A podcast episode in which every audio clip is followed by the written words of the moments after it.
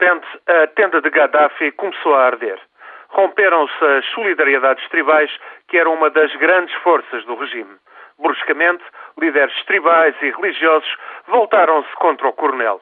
Um qualquer erro de cálculo difícil de perceber até agora quanto ao que seriam as relações de força no seio do regime, um erro de cálculo levou, portanto, Gaddafi a pensar que poderia reprimir sem mais a contestação em Benghazi e nas regiões do leste da Líbia, tradicionalmente reticentes contra o domínio do coronel. Afinal, deparou-se com uma reação inesperada e os manifestantes desafiaram nas ruas as tropas de Gaddafi. Agora, a revolta alastrou a todas as cidades. Alastrou porque se desfizeram as alianças tribais que foram o esteio de Gaddafi durante quatro décadas. O que era um dos principais triunfos de Gaddafi virou-se contra ele. Só resta a guerra civil. As Forças Armadas, as unidades de segurança na Líbia, todo o aparelho de Estado está a desfazer-se em fações rivais. É uma luta sem quartel pelo poder. Um outro poder que dê acesso a um novo sistema de partilha das rendas do único recurso com que conta a Líbia, o petróleo.